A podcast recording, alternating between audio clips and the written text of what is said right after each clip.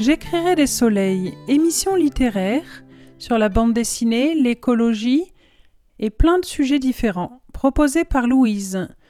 Ce sera plus ou moins mensuel.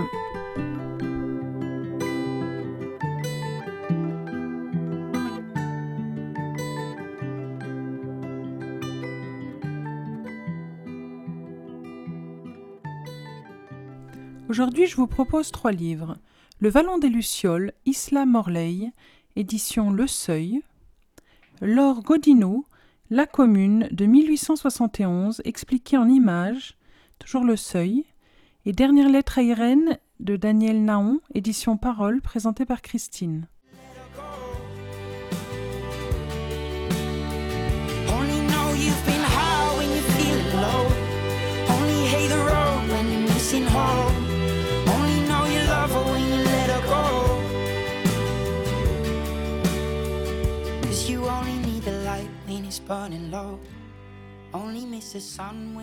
Le Vallon des Lucioles, Isla Morley, traduit de l'américain par Emmanuel Aronson, et s'est inspiré par une histoire vraie qui a bouleversé l'Amérique. Édition Le Seuil. Il y a des livres comme celui-là qui vous traversent comme une ombre qui vous hante. Ce livre est clairement mystérieux, et l'on veut sans cesse poursuivre sa lecture. C'est en plus inspiré d'une histoire vraie, ce qui donne encore plus d'engouement à lire cet ouvrage. Il est très poétique et imagé, mais pas ennuyant non plus. On y voit des rebondissements constants. L'écriture est belle et simple, les personnages touchants et le contenu politiquement correct. Pour apprendre à dépasser les préjugés et voir l'exclusion et le racisme ambiant de ceux qui vivent différemment ou sont très différents de nous. Une histoire d'amour couronne le tout et nous envoûte sincèrement. Menée un peu comme une enquête et la mort de personnages, nous plonge dans le tournis de l'écriture pour avoir des réponses que pose l'auteur dès ses premières pages. Je ne vais pas tout vous raconter, mais vous invite à lire cet ouvrage. Pour cela, je vais vous lire des extraits du livre et sa présentation. Cela vous fera voyager, incontestablement, et ça fait du bien en ces moments où un nouveau confinement s'annonce. 1937, Kentucky. La carrière de photographe de Clay Evans ne décolle pas lorsqu'il est envoyé avec un journaliste dans le cadre de New Deal faire un documentaire sur un coin reculé des Appalaches. C'est peut-être sa dernière chance.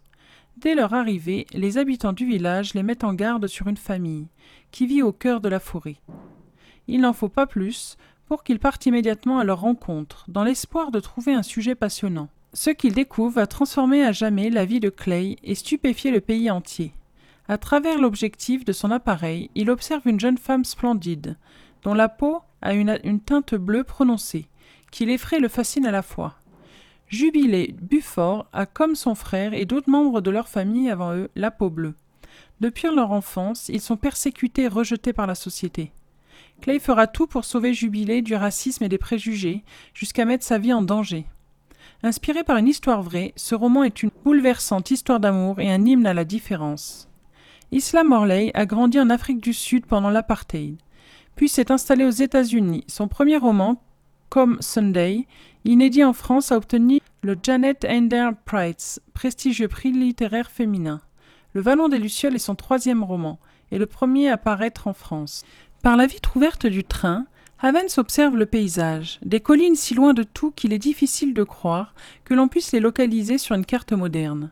S'il s'agissait d'une créature vivante, cela ressemblerait à un dragon camouflé, dont seules certaines parties du corps émergeraient des fumerolles de son souffle. Un quarquet, deux ou trois kilomètres des Chines, et une quenoueuse s'étalant dans la vallée de Shenandoah. Au-delà du rythme bruyant du train, les sifflements occasionnels de vapeur et de crissements de roues dans les virages, la nature semble incroyablement paisible, comme si tous les bruits avaient été étouffés, et que seul subsistait le grésillement du silence. Partout dans les villes, l'identité, au même titre que d'autres zones misérables comme l'Oklahoma, la plaine du Texas, et en fin de compte, n'importe quel territoire le long de la route migratoire vers la Californie. Mais le président a également parlé ces derniers temps de créer un lien entre le producteur et le consommateur, non pas dans les villes, mais dans les coins les plus reculés, comme celui sur lequel Havens et son compagnon de route Massey se dirigent, avec pour mission de dépeindre le grand esprit multiforme de l'Amérique. Avens et Massey, ainsi que plusieurs dizaines d'autres journalistes et photographes, sont envoyés dans le cadre d'un programme de soutien mis en place par le président, soit la forme sécurité administration, aux confins du monde, aux confins du pays. Ce que le président veut, l'aura-t-on précisé, ce sont des images et des récits sur des gens dans le besoin et qui souffrent, mais pas non plus au point d'être au-delà de, leur, de toute main tendue. En d'autres termes, leur but est d'aider le président à vendre son idée de New Deal à l'opinion publique. Avens n'est pas le seul photographe que la FSA a sorti de la misère, mais la gratitude ne l'empêche pas de douter de l'entreprise, ni d'avoir le sentiment d'être un instrument de propagande plutôt qu'un photographe.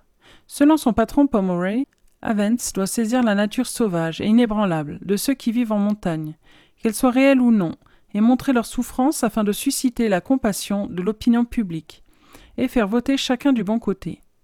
Massey sort de sa sacoche un livre d'Edward Carpenter sur la démocratie et le temps à Vence.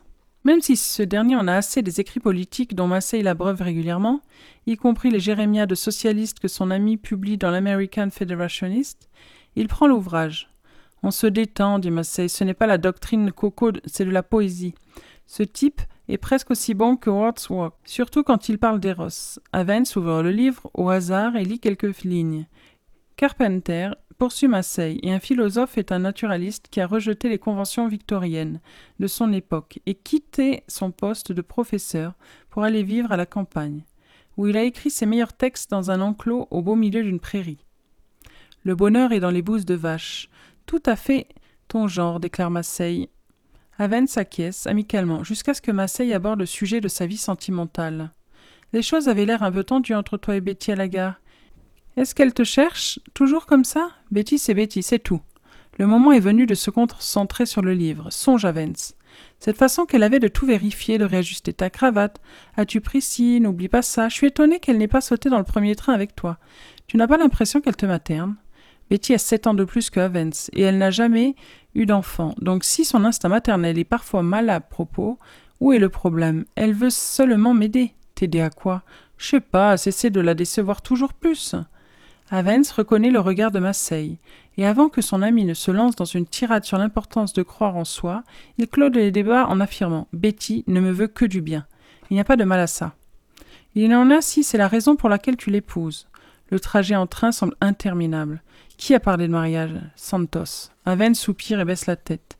Il n'a rien dit à Marseille au sujet de la modeste bague qui l'a fait mettre de côté au monde de piété, car il ne voulait pas avoir à justifier son achat. À savoir qu'il arrive un moment dans l'existence où un homme doit oublier la passion pour se montrer plus pragmatique. Son bref mariage à vingt ans n'avait été que passionnel et ne l'avait pas mené bien loin. Je ne suis pas en train de te dire comment mener ta vie, reprend Massey. Ne te sous-estime pas, c'est tout dans la chose artistique, mais aussi dans la chose sentimentale. Massey sort son bloc-notes, s'empare du crayon glissé derrière son oreille, lâche la mine et commence à écrire. Tu es encore retourné voir Santos? Aven sait que Massey n'a plus rien à mettre au clou. Il est réglo. Tu n'as quand même pas vendu la montre d'officier de ton père. Faut bien manger, non? Avens observe son ami qui noircit page après page, sans marquer la moindre pause. Massey reste tout aussi passionné et productif que depuis leur rencontre au cinéma Enquirer huit ans plus tôt. Spécialiste des luttes ouvrières, Massey était déjà célèbre et travaillait au quatrième étage du journal, lorsque Havens avait été embauché au sous-sol comme photographe assistant. Il s'était rencontré le 1er avril 1929. Le cliché que Havens avait pris de Louis Marx et son yo-yo s'était retrouvé en une du journal ce qui avait recalé dans les pages intérieures l'article de Massey sur la grève de l'usine textile de l'Oraille. Ce dernier avait aussitôt passé un savant au rédacteur en chef. Outré qu'un fabricant de jouets puisse mériter plus d'attention que 1800 femmes s'opposant à l'établissement, briseurs de grève et même à la guerre nationale. Puis il était allé trouver Avens à la cafétéria, pour en fin de compte lui serrer la pince et reconnaître sa défaite. Ton Marx a battu Karl Marx, mais ça ne se reproduira pas. Voilà, donc déjà dans cet extrait, on voit un petit peu la couleur. Je vais continuer à vous lire un autre extrait pour vous donner envie de lire ce roman. Elle ne court pas, même pas aussi vite qu'elle le pourrait, mais elle a déjà une bonne avance. Pour en savoir plus sur leurs intentions, elle s'arrête et les attend. Cachée derrière un buisson de myrtilles, seul l'ami parle. Par ici, par là, lance-t-il, mais rien sur la raison qui les pousse à vouloir la prendre en photo. Puis l'homme s'agite, appelle à l'aide et elle distingue le mot serpent. Elle détale et sort du bois. Papa l'a entendu crier, parce qu'il se précipite à sa rencontre, au bout du pré, et Lévi ne tarde pas à débouler lui aussi, carabine à la main. Un homme de la bonne couleur s'est fait mordre par un serpent, raconte-t-elle à son père, lui précisant l'endroit où il se trouve. Ils sont deux. Ils ne sont pas d'ici, ajoute-t-elle. Il n'y aura donc ni chien ni arme à feu. Son père n'a pas à s'inquiéter, prévient Jeremiah Whiteley. Et demande-lui de nous rejoindre à la maison, ordonne papa. Ensuite, reste avec ta mère. Jubilé s'exécute, sauf pour la dernière directive. Lorsqu'elle attrape enfin papa et Lévi, ils sont en train de sortir du bois avec les deux inconnus. Celui avec l'appareil n'en a manifestement plus pour longtemps. Son visage grimace, il est en nage. Papa, qui lui a fait un garrot sur la jambe pour empêcher le venin de circuler, ne cesse de répéter Ça va aller, monsieur, vous allez vous en sortir. Ce qui signifie que papa pense le contraire. C'est ma faute, papa. Son père a un homme mourant sur les bras maintenant. Mais c'est elle la responsable, elle ne s'en sortira jamais s'il succombe. Papa lui dit de se taire. Mais je n'aurais pas dû les entraîner dans cette direction. Lorsque ceux de la bonne couleur vous pourchassent, il y a trois façons de s'enfuir à travers le vallon. La première par endroits où le sumac vénéneux envahit tout, la deuxième par le chemin qui longe une pente très escarpée, où un homme peut facilement perdre l'équilibre, et la dernière par le territoire des vipères. Elle n'avait pas du tout réfléchi au chemin à prendre pour les semer, mais elle aurait facilement pu les entraîner à la lisière du vallon, avant de disparaître, si le visage de celui qui faisait des photos ne l'avait pas autant obsédée. Elle avait tellement eu l'impression qu'il aurait pu l'avaler tout entière, d'un coup, sans même s'en rendre malade. Il te poursuivait, s'enquiert Lévi Trimballant le matériel de son ami, celui qui parlait sans cesse ne souffle mot, mais la supplie d'un coup d'œil de ne rien dire. Il s'était perdu. Il voulait demander leur chemin, je crois. Elle n'a jamais autant menti de sa vie. Papa lui dit de partir devant, que maman sache à quoi s'attendre. Mais elle se laisse distancer et prie Dieu d'arrêter le temps pour retarder la propagation du venin. Ils n'ont même pas traversé la moitié du champ que le corps de l'inconnu devient complètement flasque. Maman s'écarte pour les laisser entrer dans la maison, puis elle houspille jubilée et la secoue comme un prunier. J'étais morte d'inquiétude. Pourquoi es-tu restée si longtemps dehors? C'est toujours lorsque maman est en colère que son amour se manifeste le plus. Jubilé embrasse sa grand-mère et elles se rassemblent toutes les trois devant la porte de la chambre de maman, perplexes devant ce qui se déroule sous leurs yeux. Deux inconnus, l'un couché sur le lit et l'autre interrogeant Jéramia sur Ricklade sur ses compétences médicales. On pourrait penser que Jeremiah Whitley n'est qu'un illuminé gueulard, qui manipule les serpents, mais personne ne connaît mieux que lui les reptiles et leurs venins, explique papa à l'homme sceptique. Faut venir de la ville pour ne jurer que par l'hôpital. Il faut l'emmener vers le médecin. Vous avez un téléphone? Tandis que papa l'éclaire, sur les pratiques à la campagne, maman demande à Jubilé si elle sait d'où ils viennent et ce qu'ils fabriquaient dans le vallon des Lucioles. Donc euh, je vous invite vraiment à lire le vallon des Lucioles d'Isla Morley édition Le Seuil. J'ai un amour qui me traverse, j'ai un amour qui me saisit, j'ai un amour qui me renverse, j'ai un amour qui me ravit, j'ai un amour qui me prend si fort, du fond du cœur au feu du corps, j'ai un amour qui me dévore j'adore. Mais v'là pas qu'autour de moi, on commence à parler tout bas. On laisse entendre, on fait comprendre que cet amour-là n'est pas pour moi. Qu'il est trop ci, qu'il est trop ça, qu'il est pas comme il faut qu'il soit. Que cet amour-là ne m'ira pas. Mais ça ne prend pas, j'aime mon amour et j'en décide Qu'est-ce qu'ils en savent, qu'est-ce qu'ils peuvent dire de mon plaisir? Je pourrais jamais me faire à l'idée que l'amour soit fait pour s'écraser. C'est lui que j'aime, je sais ce que je veux, tant pis pour eux. J'aime mon amour et j'en décide. Qu'est-ce qu'ils en savent, qu'est-ce qu'ils peuvent dire de mon plaisir?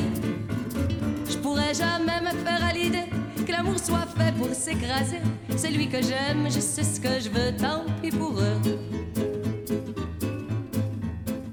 s'est aimé, deux ans d'ivresse, on s'est aimé, on s'est serré, on s'est donné tant de caresses, je pourrais jamais les oublier.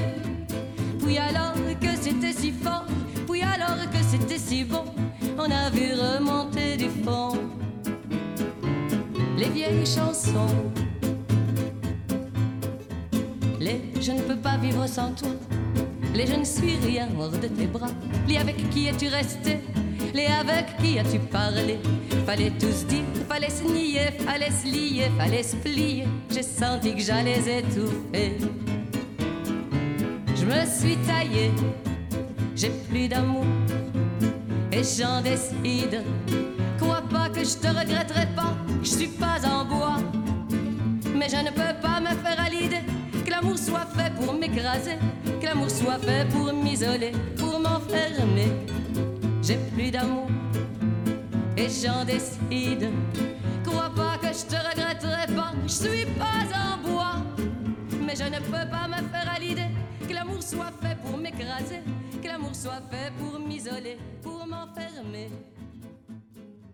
Donc je vais vous proposer maintenant Laure Godino, La Commune, de 1871, expliquée en images. Édition Le Seuil. Qu'est-ce que c'est la Commune de Paris, dont le nom ressurgit parfois dans nos rues? Qu'est-ce que c'est le temps des cerises?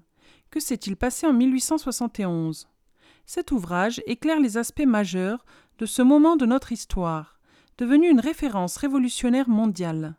Depuis le déclenchement de l'insurrection jusqu'à la semaine sanglante, et aux mémoires de la Commune.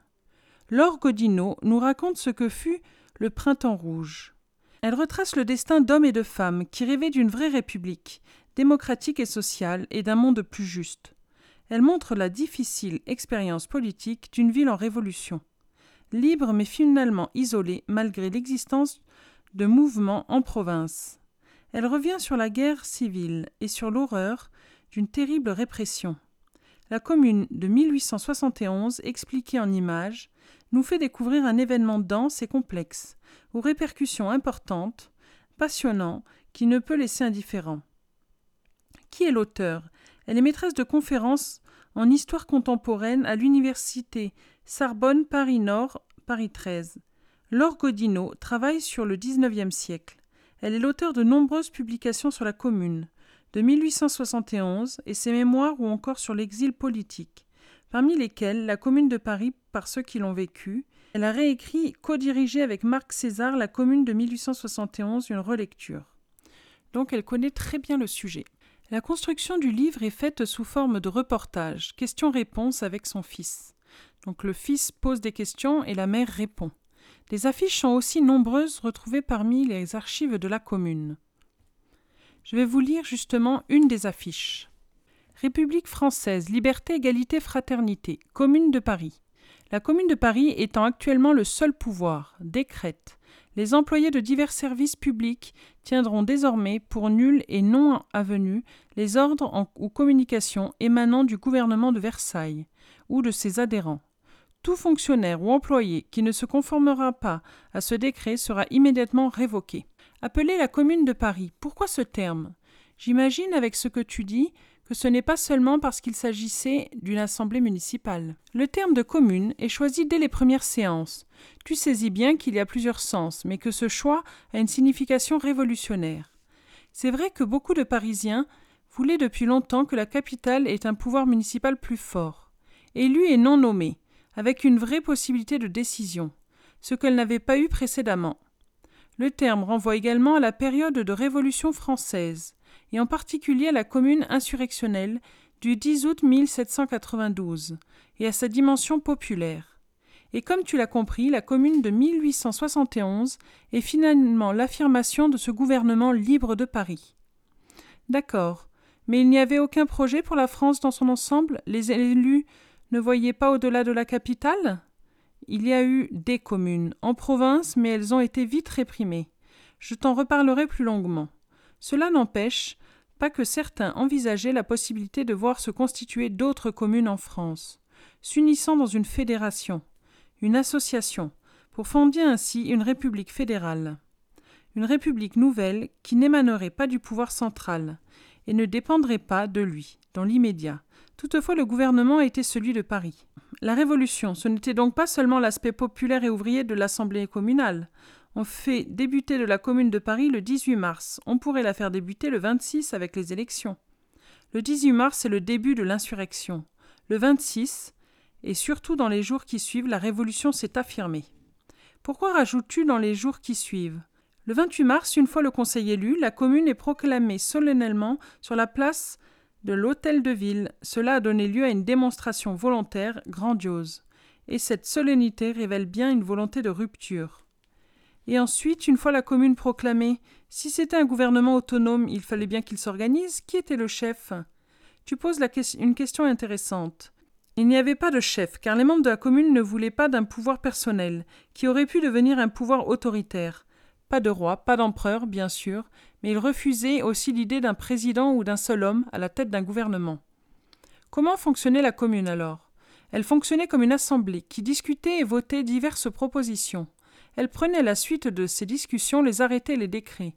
Neuf commissions, qui semblaient correspondre à des ministères, ont aussi été créées. Il y avait par exemple la commission des finances, de la justice, de l'enseignement, du travail, la commission militaire.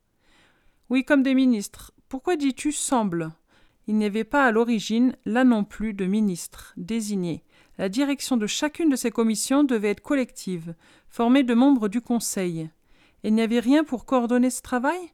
Si, on a créé une commission exécutive à l'origine nommée pour un mois et composée, elle aussi, de plusieurs membres de la commune. Elle devait faire appliquer les décrets et les décisions des autres commissions.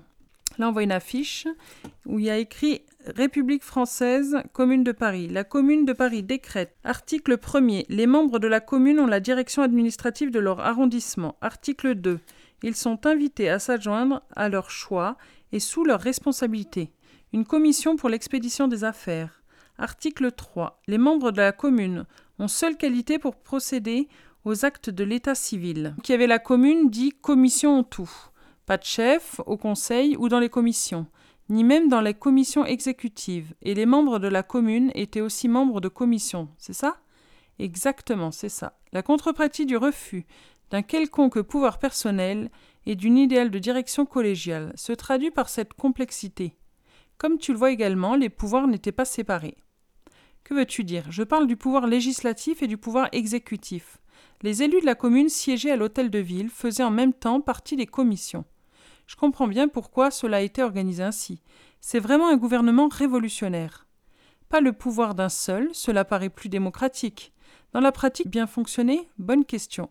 Je crois que tu entrevois le problème, celui des relations entre toutes les commissions et la commune, et des attributions de pouvoir.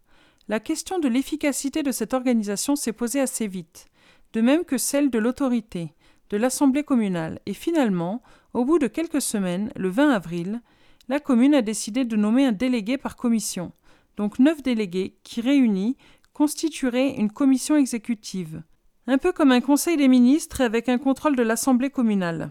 Voilà, donc on voit euh, ce qui a été mis en place, enfin ce qui a été essayé d'être mis en place par la commune, ce qui est assez révolutionnaire, comme c'est bien dit, et très intéressant, d'où les répercussions euh, encore aujourd'hui de cette alternative. Bon, ça n'a pas forcément bien fini comme vous le savez, ça a été aussi un bain de sang. Mais on va poursuivre toujours avec euh, des extraits du livre et là c'est une belle image qui a été faite en une gravure. Donc l'Assemblée nationale siégeant au théâtre de Versailles en 1871. C'est une gravure de la Bibliothèque nationale de France. Donc elle est très détaillée, elle est en noir et blanc et on voit du coup comme l'Assemblée nationale quoi. Donc plein de gens qui siègent et les prises de décision et tout. L'Assemblée nationale, nouvellement élue, vote le 10 mars son installation à Versailles. Cette décision sonne comme une insulte et une menace pour les nombreux Parisiens.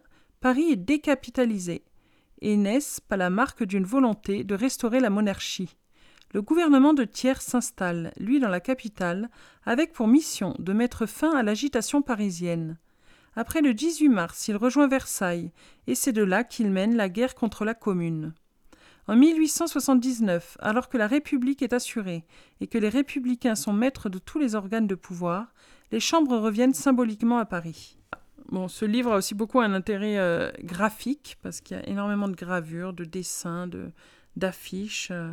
Par exemple, là, on a une affiche avec euh, Miotte Jules. C'est un conspirateur de profession qui a vieilli en prison et qui proposa le premier l'organisation du comité de salut public et fut le partisan des mesures les plus extrêmes et les plus radicales. Donc on a son portrait un peu caricatural. Je vais poursuivre avec l'extrait du livre pour bien euh, vous expliquer de quoi il s'agit. Comment cela s'est-il passé? Les élections se sont bien déroulées, mais comme tu peux l'imaginer dans l'urgence, plus de la moitié des électeurs inscrits se sont abstenus. En fait, l'abstention a été très différente selon les arrondissements. Plus aisée, notamment à l'ouest, elle a dépassé 60%, tandis qu'elle a été nettement moins élevée dans les populaires, par exemple dans le nord-est. Les plus riches ne sont pas allés voter, j'ai l'impression qu'on retrouve cette fameuse différence entre l'ouest et l'est, dont tu parlais pour le Paris haussmannien. Sur cette répartition spatiale dans Paris, tu as raison. En tout cas, les taux de participation de l'abstention ont largement été commentés depuis 1871. Je pense que tu saisis quel est l'enjeu historique et politique. Il y a bien eu des hommes élus finalement, ils étaient nombreux. Les élus de l'hôtel de ville représentent pour la presse les hommes de la commune, avec une volonté toujours présente de donner un visage au mouvement et à ses acteurs. Ils sont fréquemment adjoints des figures qui paraissent illustrer 1871, même si elles ne font pas partie de l'Assemblée communaliste. C'est ici le cas, par exemple, de Jean-Baptiste Millière, représenté en bas à droite de la gravure. Journaliste au quotidien La Commune, durant le printemps, qui sera sommairement fusillé à genoux sur les marchés du Panthéon, lors de la représentation par l'armée versaillaise. Les hommes de la Commune de Paris, 1870.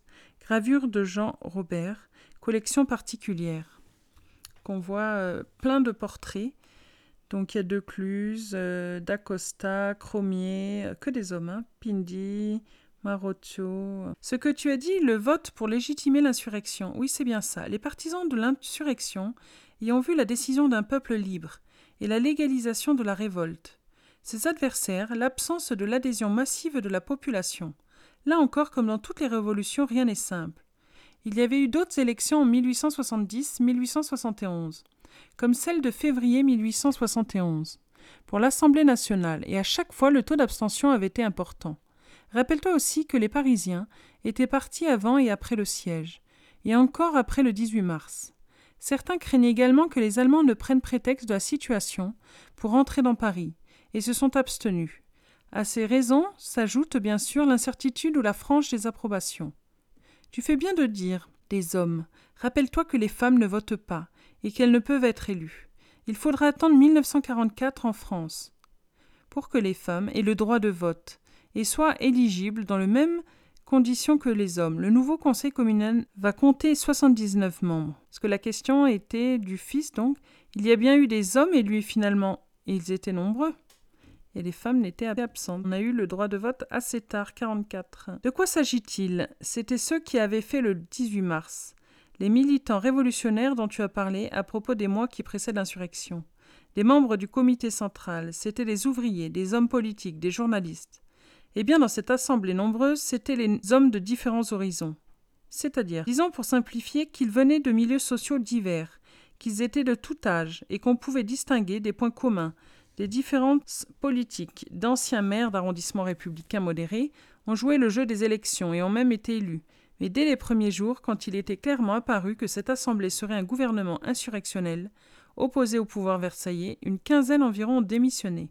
Ils ont été suivis début avril par des républicains radicaux, en désaccord avec l'évolution de la commune. Donc après, on a aussi les portraits de ces personnes-là. Une partie qui est morte euh, suite à ces événements. Il y a eu beaucoup de fusillés. Ça a été assez terrible. Donc euh, par exemple, pour les portraits, euh, on a le portrait d'Alexis Tinquet, photographie de Appert, vers 1871, tirage sur papier albuminé à Paris, musée Carnavalet.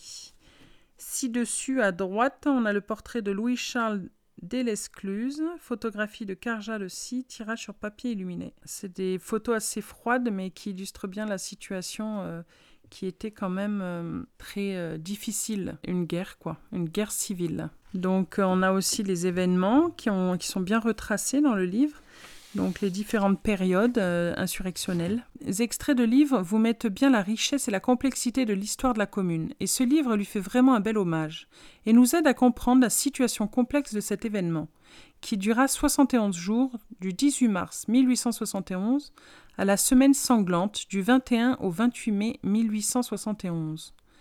Du coup, on va partir justement à la semaine sanglante et ce qui s'est passé après. La commune, la commune gouvernée et tu m'as montré quels étaient ses projets et son idéal au printemps 1871. Mais que s'est-il passé dans Paris? Comment se déroulait la vie quotidienne? Les femmes participent au combat de 1871 contre l'armée versaillaise comme cantinières ou ambulancières des bataillons, pour nourrir les gardes nationaux et secourir les blessés. Ces fonctions féminines traditionnelles, nourrir et secourir, n'empêchent pas à certaines de prendre les armes. Des combattantes seront aussi sur les barricades. Lors de la dernière semaine de mai, le portrait de cette cantinière en uniforme que Daniel Vierge dessine avec un papier et un tannolé rappelle également la place de Montmartre, populaire dans la commune, car il fallait s'occuper de la gestion urbaine, habituelle, faire en sorte que la population puisse se nourrir et de l'eau, se charger des égouts, de l'éclairage, etc. Cela fonctionnait assez bien. Des hommes de la commune comme l'employé Jules Andrieux, délégué de la commission des services publics, ou l'ouvrier ciseleur, en bronze internationaliste, Albert Zweit, nommé à la direction des postes, s'activèrent à ces tâches, même s'ils furent confrontés à des difficultés. Theiss devait notamment faire face au problème de l'acheminement du courrier en province, même si l'on parle parfois de second siège, pour désigner la volonté de Versailles d'isoler la capitale. Les Parisiens n'étaient pas affamés comme durant le premier siège, celui de l'armée allemande, quelques mois plus tôt. La capitale avait des réserves de vivres et parvint à maintenir globalement son ravitaillement. Les mairies venaient en, aide aux plus pauvres, par exemple avec des cantines populaires. Les mairies des arrondissements? Je t'ai dit que les membres de la commune administraient aussi les arrondissements, dans lesquels il y avait des élus avec des commissions municipales, et il y avait en plus des comités locaux constitués ça et là. Les décisions de la commune concernaient bien tout Paris, c'est vrai, mais leur application variait selon les endroits. Je t'en ai parlé pour les écoles, c'était aussi le cas pour la séparation de l'Église et de l'État, pour la police et les arrestations, ou dans d'autres domaines. Ça, c'est important de venir là-dessus parce que c'était un des grands souhaits de la commune, c'est de séparer l'Église et l'État, qui devaient être deux structures totalement indépendantes. Cela dépendait des élus, des commissions d'arrondissement, des comités, des bataillons locaux, des rapports qui existaient entre eux. La diversité des situations était accentuée par les différentes sociales. Dans l'Ouest plus riche, la fuite des habitants avait été plus important. Les rues étaient moins fréquentées d'autant qu'on l'on était plus rapproché géographiquement des combats qui opposaient la commune à l'armée versaillaise. Le nord-est était souvent plus animé. Or, le quotidien des Parisiens, c'est cette vie dans leur quartier. Pas seulement, il y avait quand même des moments marquants qui concernaient la ville entière. Tout ne se passait pas dans le quartier dans lequel on habitait. Tu m'as bien parlé de la cérémonie organisée par la démolition de la colonne Vendôme. Bien sûr, L'un n'empêche pas l'autre. En dehors de la proclamation de la Commune le 28 mars ou la cérémonie ponctuée de la colonne le 16 mai, d'autres journées symboliques ont ponctué ce printemps, comme le 30 mars, où l'on a remplacé la croix au sommet du Panthéon dans le 5e arrondissement par le drapeau rouge. Le monument n'était plus ainsi une église, mais redevenait le lieu dédié aux grands hommes, qu'on avait fait la Révolution française, tandis qu'on réaffirmait en même temps le triomphe de l'insurrection. Les grands concerts que la commune a organisés aux Tuileries ont également été des moments forts. En mai, une célèbre chanteuse de l'époque, Rosa Bordas, ceinture rouge à la taille, enflamma ainsi le public, en entonnant un air très populaire dont le refrain était C'est la canaille, eh bien j'en suis. Mais Paris restait en guerre. Durant toute cette période, des gardes nationaux, qui revenaient des combats, défilaient dans la rue, et la commune a voulu rendre hommage à ceux d'entre eux qui avaient été tués lors d'enterrements solennels.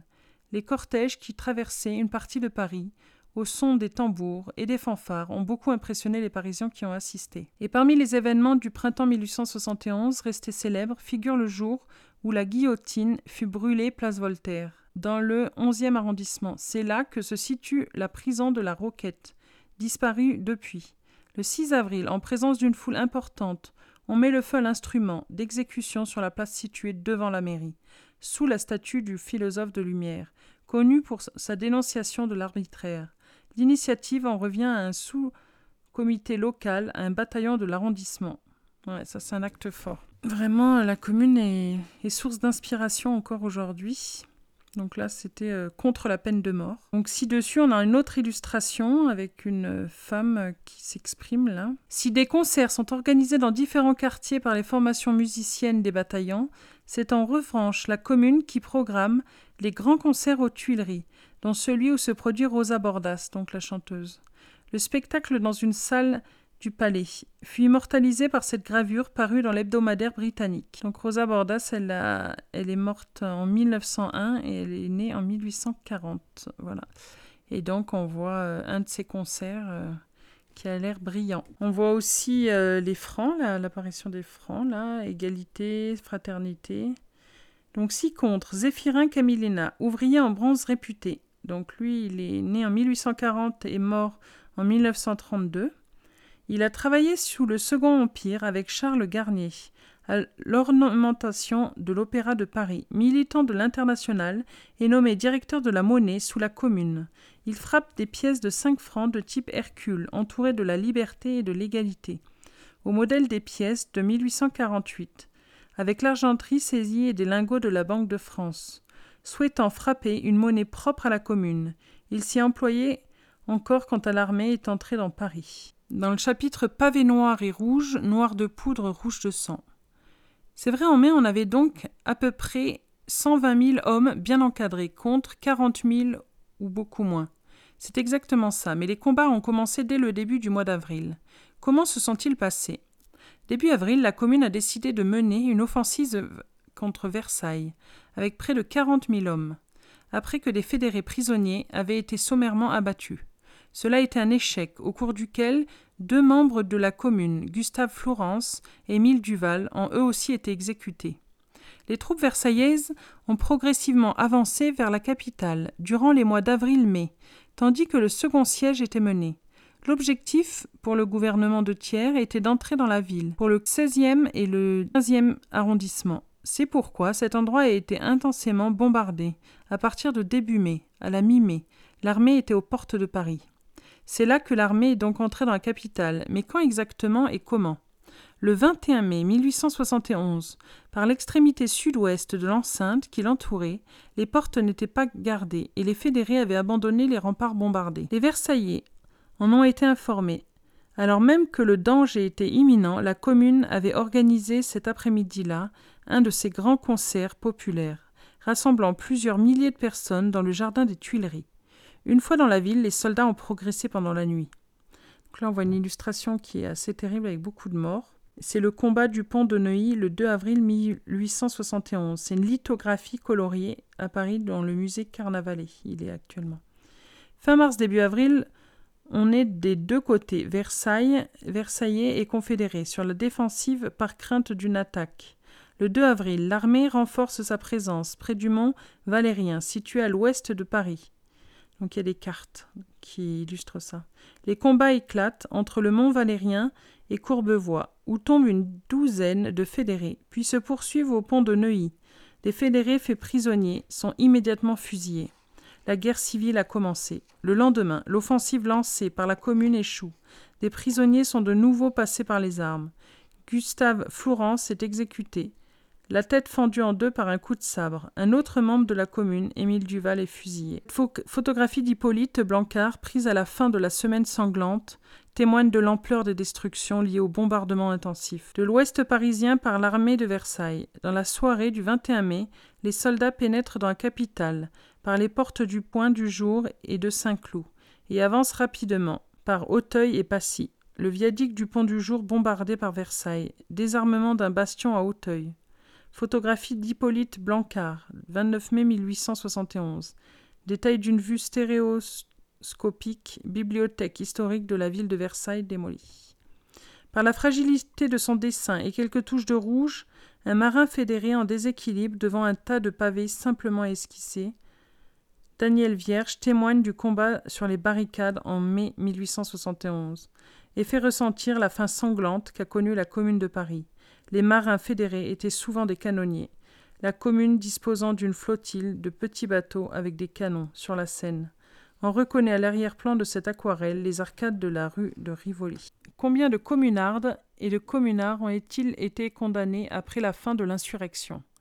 Les conseils de guerre sont restés actifs pendant plusieurs années. Ils ont donné lieu à plus de 130 000 condamnations, parmi lesquelles environ 10 000 concernaient des insurgés qui avaient été pris, les autres ayant fui et échappé à la répression. L'évasion d'Henri Rochefort et de cinq autres condamnés à la Nouvelle-Calédonie a fait grand bruit. Elle a permis de mieux faire connaître la situation des communards. qui était envoyé. Édouard Manet peint en 1880 deux versions qui le représentent, où l'on voit une frêle embarcation avec Rochefort à son bord. Rejoindre un navire au loin, navire qui les mènera en Australie, d'où les évadés rejoindront les États-Unis et l'Europe pour leur exil jusqu'à Amnesty. Édouard Manet, L'évasion de Rochefort, 1880-1881. Huile sur toile, Musée des Beaux-Arts de Zurich. Pour le seul fait d'avoir les mains noircies, des hommes sont arrêtés par les soldats. Ces derniers y voient un signe qu'ils ont combattu sur les barricades et ont encore des traces de poudre. Ceux qui ne sont pas fusillés sont envoyés à Versailles comme prisonniers. Un rapport sur les opérations de la justice militaire est présenté en 1875. On dénombre à cette date plus de 46 000 jugements, qui ont conduit à 13 450 condamnations au total, en comptant celles qui touchent les absents en exil ou cachés. Mais quand même jugés, huile oui, Jules Vallès, qui était réfugié en Angleterre, a par exemple été condamné à la peine de mort en 1872, par coutumance, c'est-à-dire en étant absent lors de son procès. Et pour ceux qui avaient été faits prisonniers, il y a eu 95 condamnations à mort, dont 26 exécutés, plus de 250 aux travaux forcés, plus de 4500 à la déportation, et des peines d'emprisonnement pour les autres essentiellement. Et combien de femmes? Environ 150, certaines à des peines de travaux forcés ou à la déportation, et une cinquantaine d'enfants de moins de 16 ans ont été envoyés en maison de correction. Louise Michel a ainsi été condamnée à la déportation de même que Nathalie Lemel, qui avait animé l'Union des femmes. Qui a été exécuté Uniquement des hommes? Huit femmes avaient été condamnées à mort, mais leur peine a été commuée. Fin novembre 1871, Théophile Ferré, membre de la Commune, et Louis Rossel, militaire, qui avait rejoint l'insurrection et qui avait délégué à la guerre, ont été fusillés à Satori. Les autres exécutions ont particulier concerné les hommes accusés, comme Ferré ou le directeur de la prison de la Roquette, François, d'être impliqué dans la mort des otages ou des incendies. Le 28 novembre 1871, Théophile Ferré, Louis Rossel et le sergent Pierre Bourgeois tous trois condamnés à mort sont fusillés au camp militaire de Satori. Ferré l'est entre autres pour avoir incendié le palais de justice et signé l'ordre de l'exécution des otages de la Roquette. Rossel, jeune officier supérieur, a refusé l'armistice, rejoint la commune et en a été un chef militaire.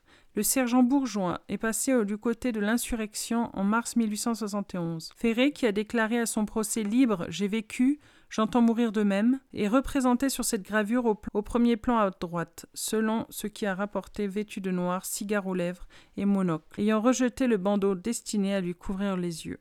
Si contre, Appert, auteur des photomontages sur les exécutions des otages, on a également réalisé une sur les femmes communardes. À la prison de chantier à Versailles, on reconnaît le procédé qui consiste à coller des visages sur des corps, le figurant. Louise Michel est facilement identifiable sur la droite. Ce photomontage anti-communard met en scène des prisonnières qui boivent sûrement du vin dans une des bouteilles à gauche, dans un cadre éloigné. Ces représentations contribuent à donner l'image d'une insurrection immorale. Donc voilà, il y a aussi euh, des, photos qui ont été faites contre la commune. Il n'y a pas que euh, des, choses en faveur de la commune. Donc euh, voilà, ça c'était un, des photomontages qui montre toutes les résistantes et toutes les communardes, voilà, dont Louise Michel, très connue. Donc la tentative vaine de la commune était basée sur la démocratie directe et contre toute forme de dictature gouvernementale ou monarchique, pour balayer les régimes autoritaires de 1800 et donner naissance à une forme de démocratie. Donc euh, c'était la commune expliquée en images de Laure Godino et je vous invite vivement à lire ce livre qui est vraiment très intéressant et très complet au niveau des illustrations et du texte. C'est raconté par une historienne spécialisée de la période qui répond aux questions de son fils. La commune expliquée en images est tout à la fois une synthèse et une approche approfondie d'un moment de notre histoire, aux échos mondiaux mais paradoxalement largement méconnus. Depuis le déclenchement de l'insurrection jusqu'à la répression sanglante et aux mémoires de 1871, Laure Godino nous narre comme le drapeau rouge flotta sur la capitale pendant deux mois et demi et de façon plus éphémère dans certaines villes de France, le destin d'hommes et de femmes qui rêvaient d'une vraie république, démocratique et sociale, et d'un monde plus juste.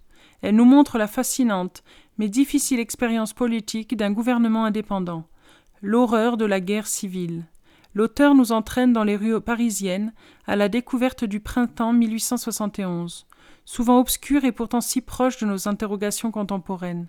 Un événement dense et complexe, passionnant, qui ne peut laisser indifférent. L'iconographie très riche de cet ouvrage est largement commentée par l'auteur. Voilà, La commune expliquée en images de Laure Godino, édition Le Seuil.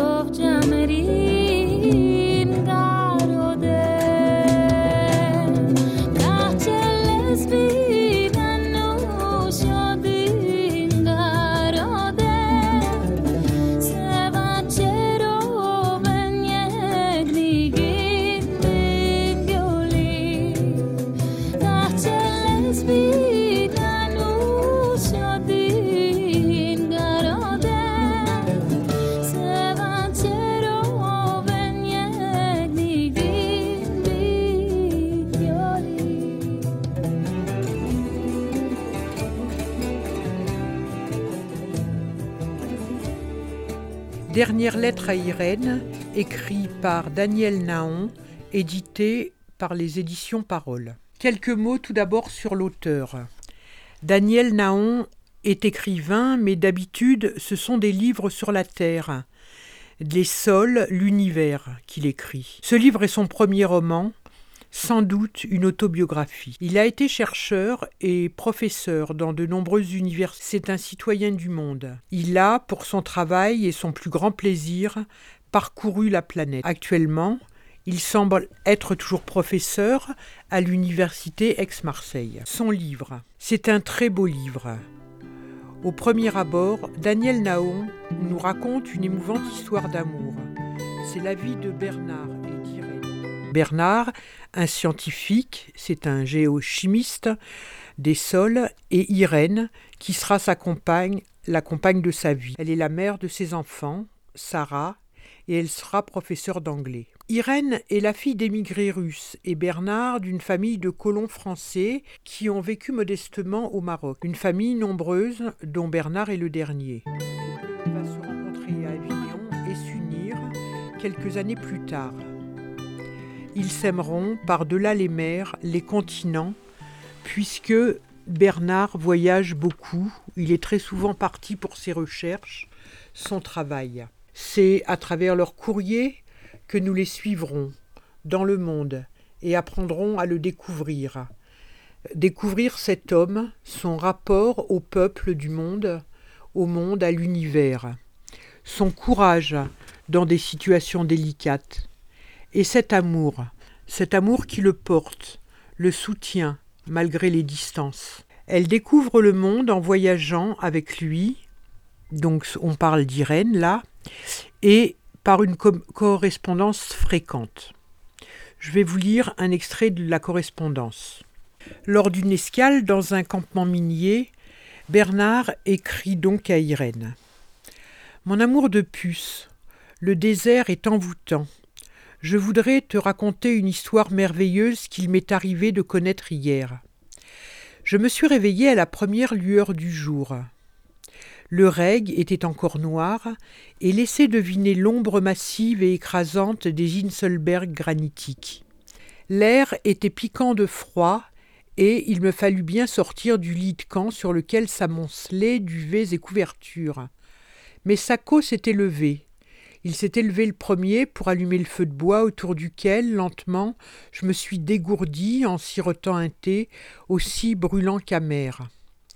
À quelques enjambées de là se situait le chapelet de puits que nous creusions dans l'épaisseur de l'argile du reg. Il fallait piocher, aux premières heures de l'aube, dans la pénombre pour nous réchauffer, puis décrire et échantillonner les sols rendu observable sur les parois du puits à la lumière du grand jour. Mais ce matin-là, le plateau jonché de cailloux dénudés était balayé par un alizé glacé, et mes mains étaient endolories par les meurtrissures du froid et celles du frottement de la peau sur les manches de bois des outils.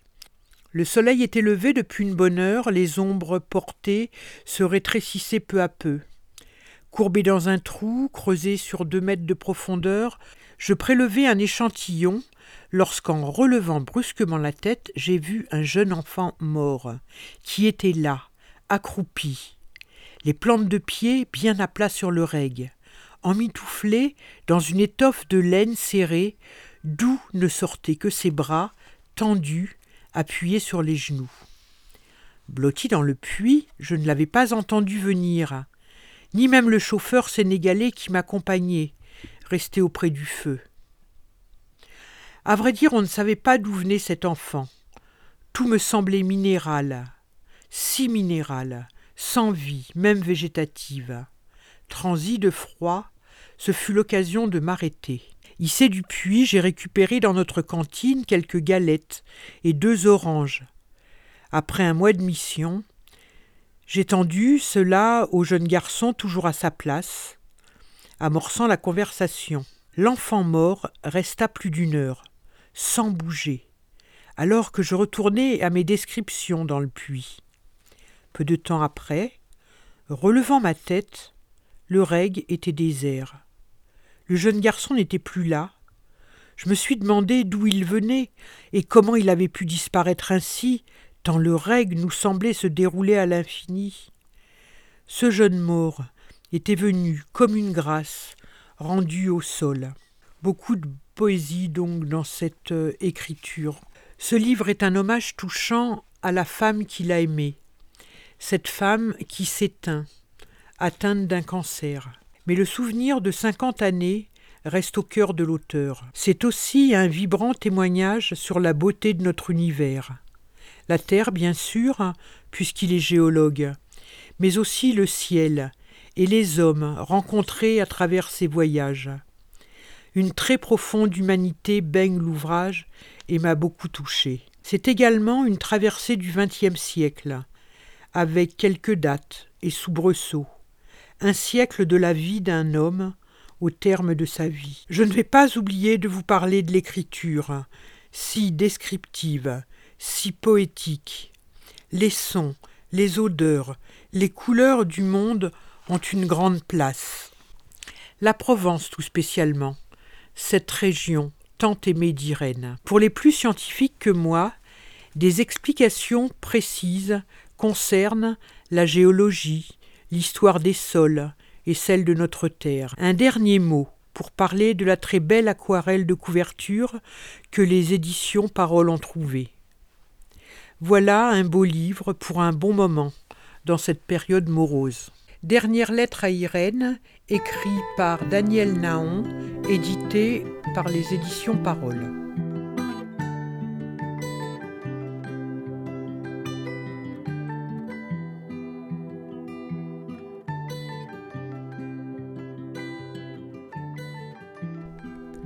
J'écrirai des soleils, émission littéraire sur la bande dessinée, l'écologie et plein de sujets différents proposés par Louise. Ce sera plus ou moins mensuel.